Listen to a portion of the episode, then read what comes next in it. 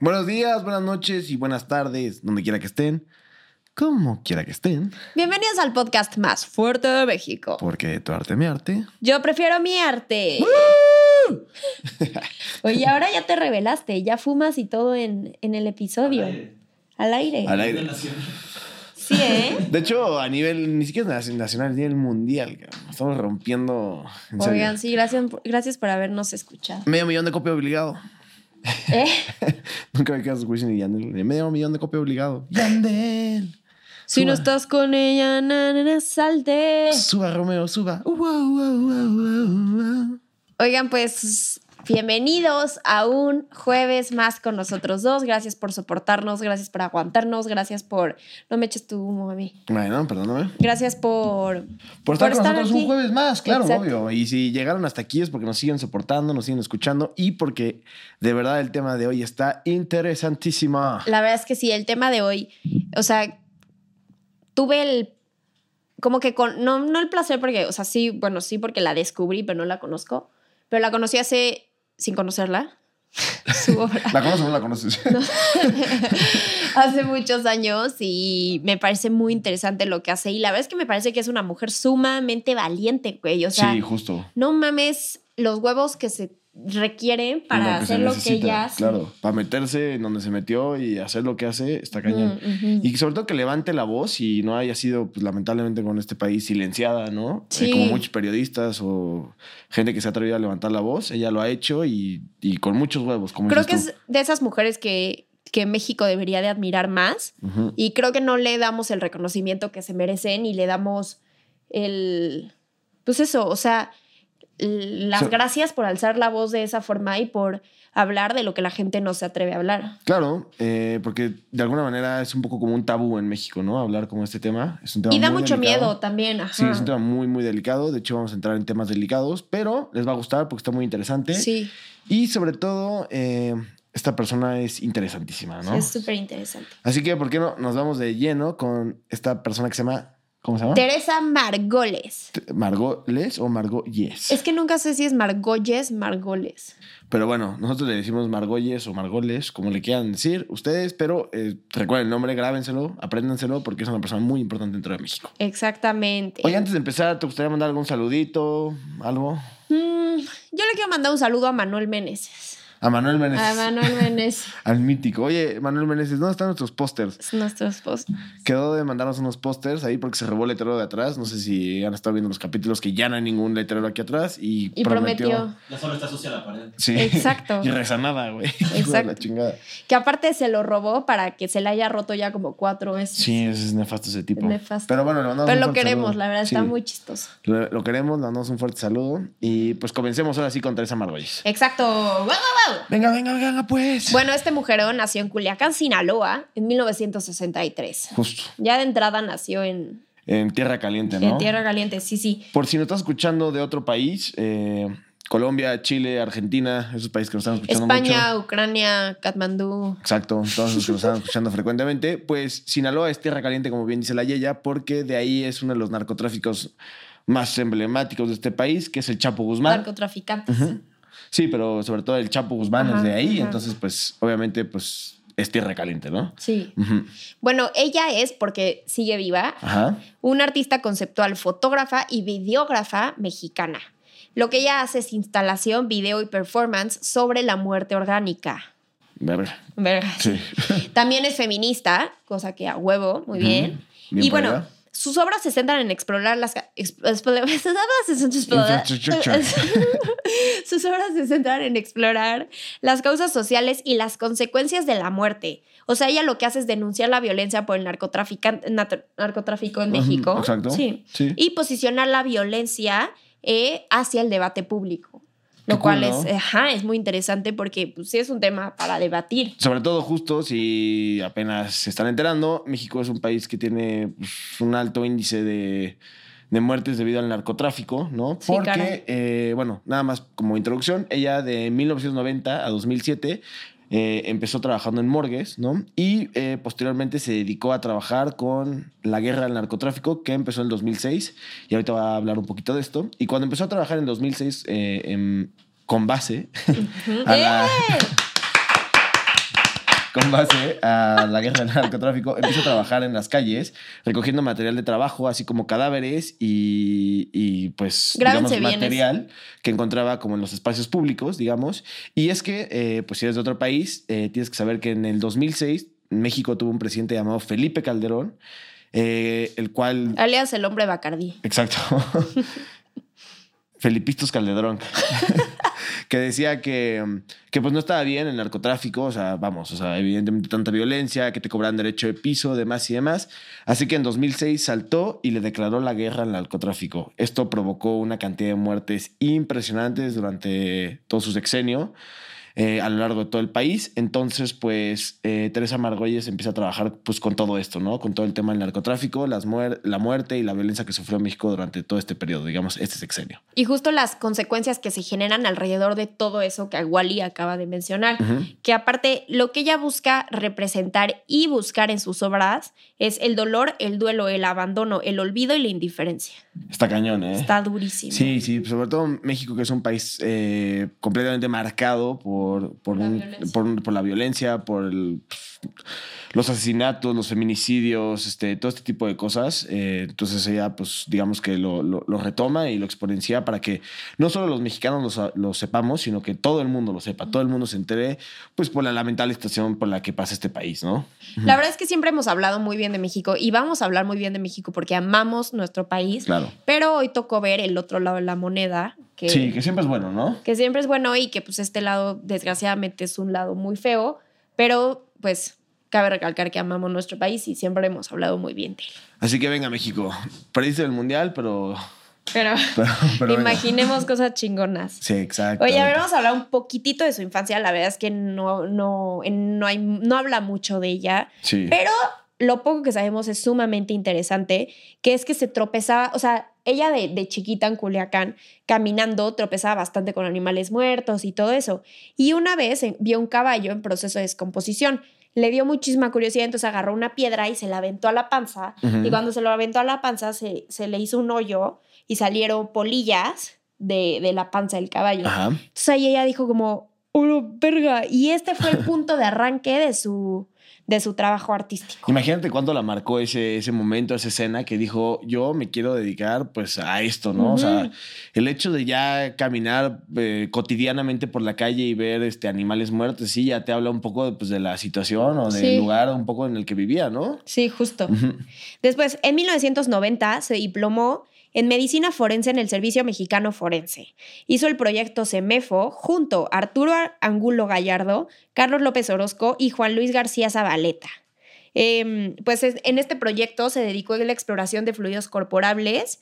Los objetos que utilizaban, pues se utiliza para el forense. Las pertenencias de los cuerpos y obviamente los cuerpos mismos, todo esto de la mano de la violencia social y la muerte en México. Ok, justo. Y cuando cumplió 27 años, eh, pues fue lo que dijiste, ¿no? Se diplomó en, en la medicina forense, que justo es este, esto que acabas de mencionar, que es la CEMEFO, pues bueno, son las, eh, las iniciales que conforman la palabra CEMEFO, ¿no? Y en 1990, como lo mencioné al principio, eh, trabajó de voluntaria en una casa post-mortem en la Ciudad de México, en donde eh, estaba relacionada eh, pues con la muerte constantemente, en donde veía cadáveres de manera pues anónima, ¿no? Porque pues, eran personas que pues, evidentemente no las reconocían, que al final este tipo de, de- de cadáveres iban a terminar en una fosa común, lamentablemente, ¿no? Eran víctimas que morían a causa de crímenes violentos y sobre todo eh, con frecuencia pues tendían a desaparecer, ¿no? Nadie sabía qué era de su paradero ni nada. O sea, es algo súper fuerte, pues porque, híjole, no sé qué es peor, eh, si una muerte o una desaparición, pues porque al final, digo, la muerte pues trae desgracia, ¿no? Pero pues por lo menos sabes que ahí está, ¿no? sí, la desaparición yo es- creo que siempre tienes esa esperancita que Es como incógnita. mientras te tienes la esperanza al mismo tiempo acaba contigo porque es una, una angustia horrible. Exacto, ¿no? Y la, creo que la desesperación, pues al final, pues conlleva una, un estrés traumático muy cañón. Y eh, justo, pues para hablar como, o empezar a hablar de este tema, eh, les traje una frase que dice eh, Teresa Margolles en donde dice, primero era fotógrafa, me llevó la fotografía y las artes visuales a entrar a la morgue. Y la única manera de entrar a la morgue era estudiando. O sea, la única manera de entrar, pues, a este sitio tan, pues, tan áspero, ¿no? Tan complicado. Tan gris. Sí, justo, que es este, estar en relación con la muerte, pues era solo estudiándolo, o sea, no podías entrar ni por morbo, ni por dinero, ni nada, era simplemente estudiando este tipo de cosas, ¿no? Eh, que yo siempre he creído que estar en contacto con la muerte es una chamba durísima, ¿no? O sea, ya sea como de perito, es decir, o recogiendo cadáveres, o ya sea en peritajes, o también, pues, este tipo de gente que trabaja en funerarias, pues también es durísimo, ¿no? Pues al final son trabajos y, y, se tienen que hacer, ¿no? Yo quería estudiar criminología. ¿En serio? Sí, hasta investigué con mi mamá una escuela y todo. Estaba en la doctores. Ah, qué cool. Sí. ¿Y qué te dijeron? Que no, al final. No, pues mi mamá me dijo que la neta es que si estudiaba criminología en México, pues iba a acabar siendo pues un trabajo muy difícil porque pues, con la corrupción que vimos, o sea, no, no, pues no. Sí, lamentablemente, justos. No, es complicado dedicarse a estos trabajos en México, pues porque, como bien lo dice la Yeya, pues la corrupción es altísima en este país y pues es un trabajo donde tienes que tener como mucho cuidado, ¿no? Así como el ser abogado penalista y todas estas cosas te la tienes que llevar con una línea muy delgada porque pues...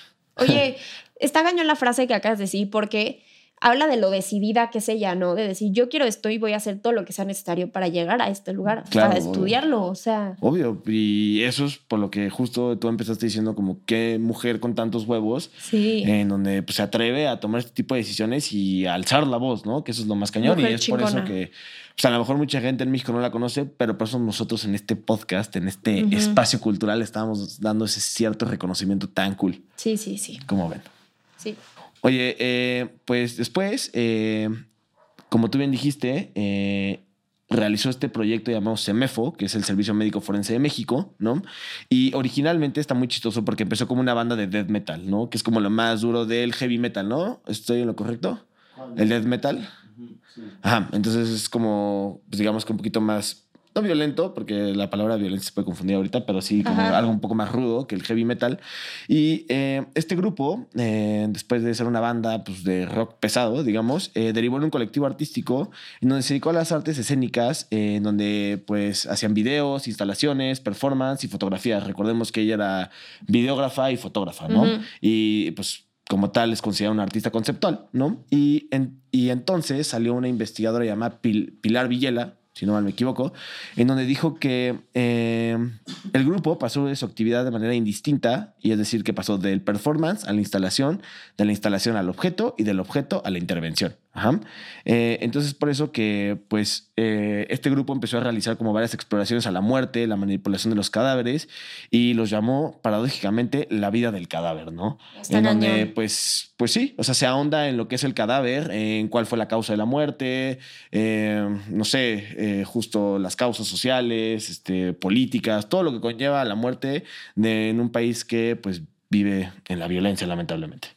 Oye, también de este periódico nace una de sus obras más emblemáticas, que se llama La Lengua. Uy, qué interesante historia. Que lo ¿eh? vamos a poner aquí. Tarán. Tarán. Em, y es muy importante porque es la lengua real de un joven punk asesinado.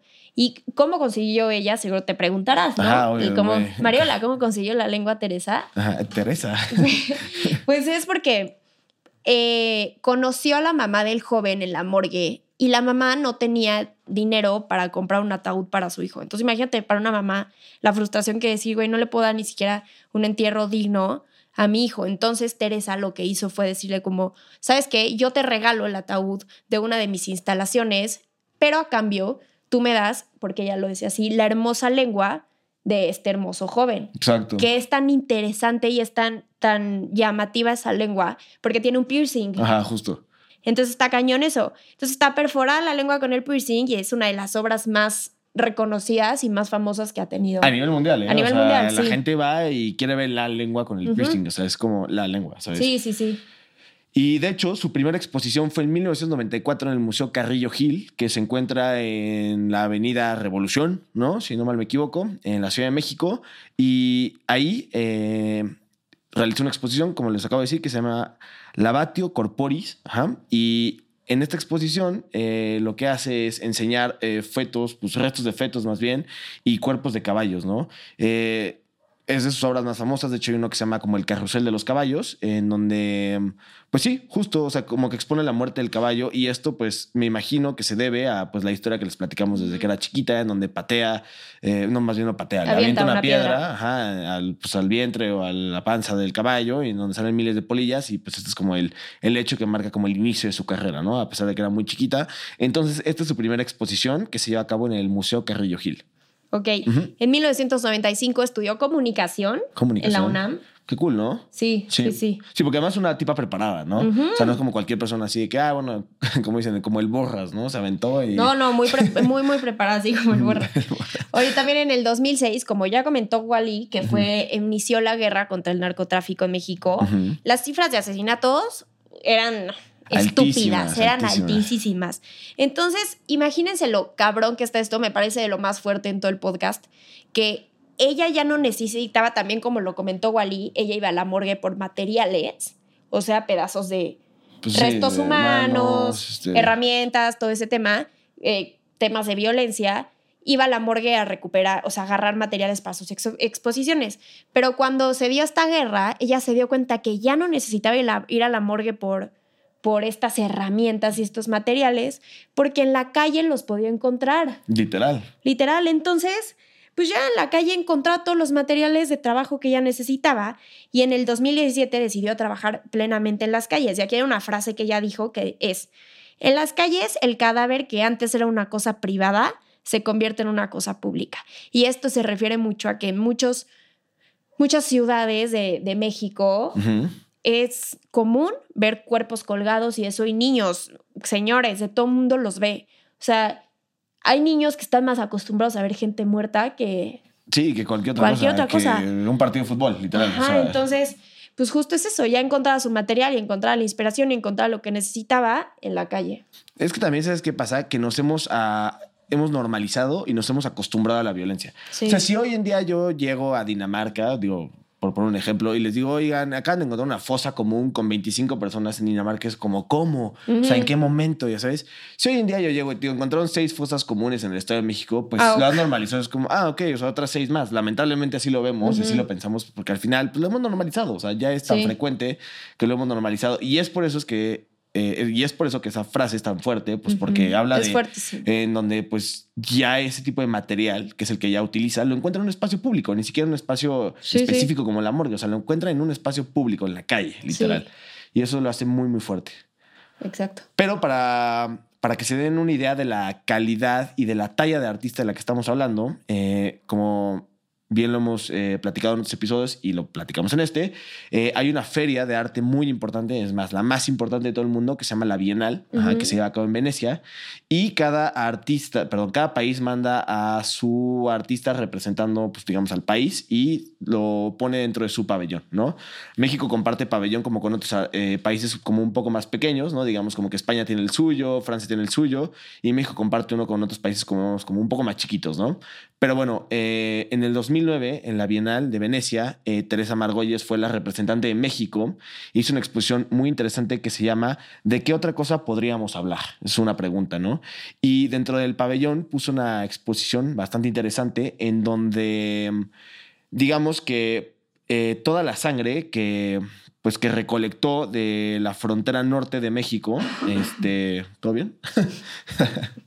Eh, toda la sangre que encontró dentro de la frontera norte de México, digamos que la puso sobre el piso, ¿no? Entonces la idea era que tú antes de entrar, digamos, como a la exposición, o sea, digamos que la puso como en un, como en una casita y la puso como por todo el piso. Entonces la idea es que antes de que tú entras a la exposición, te quitaras los zapatos. Ajá. Entonces te quitabas los zapatos y caminabas sobre este líquido rojo que evidentemente no sabías qué era. Entonces caminabas como por toda la casita, haz un recorrido, pero no había ninguna foto en la pared, no había nada. O sea, simplemente era una casa con el piso rojo que estaba como literalmente como Mojado. chicloso, Ujú. literal. Entonces tú caminabas, caminabas y ya, le dabas la vuelta a la casa. Y en la salida había un texto en donde te explicaba que eso que estabas pisando, eso viscoso rojo que estabas pisando, era la sangre de todas las personas que se habían muerto eh, eh, en la frontera norte de México a causa del narcotráfico. Imagínate lo fuerte, o sea, eh, literalmente estás eh, pues metiéndote y transgrediendo al, al espectador, ¿no? O sea, literalmente le estás causando cierto, pues, pues asco, ¿no? O cierta preocupación, pues porque está caminando sobre la sangre de las personas, ¿no? O sea, no era mentira, era la sangre, ¿no? Entonces, esta fue de una eh, de sus obras más famosas y tuvo un gran impacto en la Bienal de Venecia y se hizo una artista, pues, literalmente mundialmente reconocida, pues porque está tocando uno de los temas más ásperos, no solo de México, sino también del mundo. Sí. Oye, también en 2008 denunció los feminicidios, que pues también sumamente doloroso en nuestro país. Sí, caray. En Ciudad Juárez, presentando Sonidos de la Muerte que era una instalación sonora con audios grabados en el lugar en el que el cuerpo de una mujer fue asesinada y fue encontrado. Eh, pues esto, todo este inicio del trabajo denuncia los feminicidios que hay en Ciudad Juárez, que de hecho en Netflix hay un documental que se llama Las tres muertes de Marisela Escobedo. Es de los documentales más fuertes que yo he visto. Yo híjole, me dolió muchísimo y justo habla de ese tema de Ciudad Juárez y el feminicidio y en el principio te dicen que ser mujer en Ciudad Juárez es un suicidio desde el momento en el que naces. Qué fuerte, qué fuerte, qué fuerte. Y de hecho hay una serie eh, que se llama Narcos México que justo como que poco trata del tema de las muertas de Juárez, me parece que le llaman, eh, en donde pues ni siquiera hay como razón de ser, ¿sabes? O sea, ni Sí, siquiera sí. las matan por por algún motivo específico, porque tienen alguna eh, ideología o porque tienen alguna preferencia religiosa. No, no, no, simplemente como un hobby, una afición. Parece irreal o más bien... eh, Sí, está cañón. Sí, o sea, parece una locura lo que está pasando, pero pues bueno, tratan como ese tema, ¿no? Y de hecho, eh, un año después, eh, en 2009, eh, en el, en, en- justo en la, en la Bienal de Arte, que fue en donde expuso, ella, eh, Estados Unidos también tenía un pabellón y ella va eh, y tapea las puertas, como que las tapa, ¿no? Digamos, como con telas empapadas de sangre. Y esta sangre proviene de toda la gente que Estados Unidos mata eh, en la frontera. Y la gente que mata a Estados Unidos en la frontera, pues evidentemente son mexicanos, ¿no? Entonces es como algo súper cañón porque es una crítica no solo hacia el sistema de Estados Unidos, sino es una crítica directa a Estados Unidos. Sí, sí, sí. Donde le estoy diciendo, esta Expuesta sangre en es Estados por tu culpa, cabrón, ¿no? Entonces eh, hace esa obra en donde invade o digamos como transgrede la obra de Estados Unidos y, y, pues les pone como las mantas de sangre de todos los muertos en la frontera. Y justo en ese, en ese mismo año eh, crea una obra que se llama El Muro Baleado, ajá, y son 115 piezas Es de de, famosas ajá. Eh, en donde pues son, eh, están como perforadas esos 115 piezas de block eh, por las balas, ¿no? Que han sido recibidas en la, en la frontera. Y de hecho es una exposición permanente en el Museo Rufino Tamayo que se Sí. encuentra en la Ciudad de México. Entonces, para que Sí. vayan a verlo. Justo, es una, es una artista súper eh, importante de talla mundial. O sea, muy, muy cañón. Y aquí antes de terminar tenemos otras exposiciones que ha hecho. En el 2010 hace el video que se llama Cómo salimos, que habla sobre la infancia de los niños, en, o sea, y la dificultad de los niños de, en Ciudad Juárez para crecer. Entonces, pues cuenta un poco de la vida cotidiana y eso, y los 12 mil niños o más que se han quedado huérfanos por esta violencia. También en el 2012, en la novena de Bienal también, Ajá, la mirada. eh, hace una recopilación de portadas del periódico PM de Ciudad Juárez, igual del 2010, en el que se produjeron 24 mil asesinatos a nivel nacional. Está muy cabrón. O sea, ni el COVID casi, casi, ¿no? No, o sea, en un año cabrón. está cañón. En el 2016 hace Pesquisas, que es una instalación en pared de 30 grandes carteles de mujeres desaparecidas también, y ese estuvo expuesto en el Arco en Madrid en el pues, 2017, un año después de que lo hizo. Y en el 2017 presentó en Foto España un trabajo titulado Pistas de baile, que ahí explotó, explotó, ¿eh? exploró las ruinas de los lugares en los que bailan las mujeres transgénero, igual en Ciudad Juárez. Es una serie de fotografías reivindicadas con los derechos de la comunidad LGBT en México, que aparte trabajó primero con una mujer llamada Carla, víctima del transfeminicidio, y a quien le dedica toda su obra. Y después trabajó con una mujer llamada Sonia Vera, que es una mujer transgénero de origen ecuatoriano y también le ayudó muchísimo para armar esto. Que creo que ella vive en Suiza, ¿no? O algo así. Ajá. justo. Que Ajá, vive en Suiza desde hace un chingo. Justo. Y otra de sus exposiciones también muy famosas, tipo el de la sangre, Ajá. es que en un cuarto enorme está lleno de burbujas. Y tú Ok. entras y las burbujas, qué lindo y no sé qué, y nunca faltan los mamadores. que, eh, con la Ajá. burbuja y eso. Y cuando sales de ese cuarto, te lees en un cartel que todas esas burbujas están hechas con agua de autopsias. Wow, qué locura. Pero es que justo, o sea, algo que quería recalcar es que el objetivo de, de, de la obra, bueno, más bien de las obras de Teresa Margolles como artista conceptual es transgredir al espectador. O sea, es- Sí. es, es ponerte incómodo, es ir más allá de, o sea, no es como irte a, ir a, a un museo y pararte enfrente de la obra y decir, ah, pues ahí me gusta por los colores o, o no, yo siento esto, no, o sea, es como, como ponerte incómodo, decir como, ah, caray, o sea, esto va más allá de, ¿no? Entonces... Y entenderlo. Ajá, justo, justo, Justo. porque es la manera en donde tú agarras el pedo, ¿no? Sí, es como un llamado de, de atención, ¿no?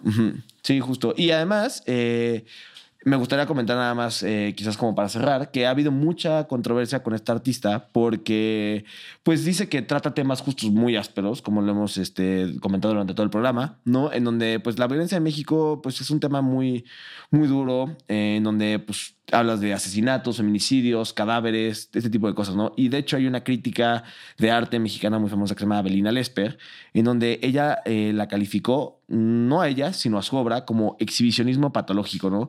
Y es que cree que tiene como poca empatía como con todos estos temas tan difíciles de, de, de, ¿cómo se llama? Como de tocar, que son como tabús y así. Entonces, pues, no, o sea, sí como hay mucha gente que la apoya, hay mucha gente que dice está en que, contra, ajá, sí. que está en contra de ella, ¿no? Entonces, pues digamos que un poco controversial. Yo la es que la apoyo mucho. Es una mujer muy chingona, es una mujer que eh, honor a quien honor merece, ¿no? Cañón. Y también es alguien que ha recibido premios y también ha sido alguien que, que ha sido honrada por, por su trabajo, porque lo ha Claro. hecho muy bien. Y justo, como volvemos a repetir, Teresa, si algún día escuchas esto, eh, qué chingona y, y qué increíble atreverte a hablar de lo que la gente no se atreve y atreverte a exponer algo que... que... Sí, que uf, a levantar la voz, ¿no? O sea, Porque creo que la forma es, muy- es un poco el, si no empatizas, no lo vas a entender, ¿no? Si Exacto. no empatizas, no hay manera de que logres ponerte en los zapatos de los demás, que al final pues es lo mismo. Claro. Entonces creo que qué mejor manera de empatizar que ir y ver la lengua, el muro baleado, el piso, o sea, Ajá. Es que no hay forma de no abrir los ojos. Lo tienes que su- sentir, ¿no? es que- Ajá, es que- vivir. Es que justo es eso, te hace vivir la muerte orgánica y te hace sentirlo. Justo. Y, o sea, como tú bien dijiste, es una artista de talla mundial y tan es de talla mundial que tiene dos obras, que es Bandera 1 y 37 cuerpos, que son de parte de la colección del Tate Modern Art en, en Londres. O sea, es una vieja muy, muy picuda Sí. en, en donde pues no se ha achicado con los temas en los que ha tocado y al contrario, ha sido todo un éxito pues a nivel mundial, pues porque ha expuesto pues cosas pues, muy complicadas, la verdad, de tratar. La verdad es que sí, y por eso creemos que es una chingona en este programa. Es una chingonzaza. Ujú.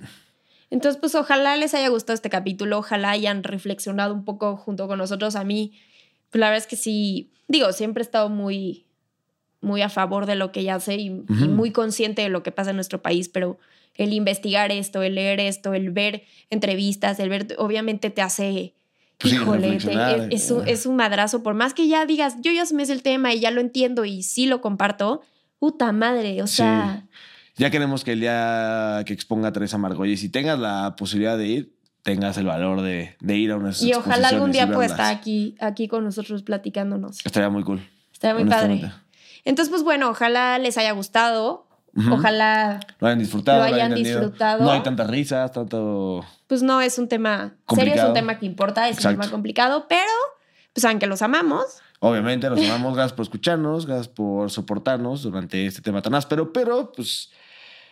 Qué mejor que conozcan a esta gran artista mexicana, ¿no? Exacto. Y Mm. también conozcan nuestras redes sociales. Eso, Eh, Porque tu arte, mi arte en todas partes. Suscríbanse, por favor, a nuestro canal de YouTube. YouTube. Denos follow en Instagram. O sea, please, please, Please. háganlo, please. Viral. háganlo Vamos a esto viral. viral.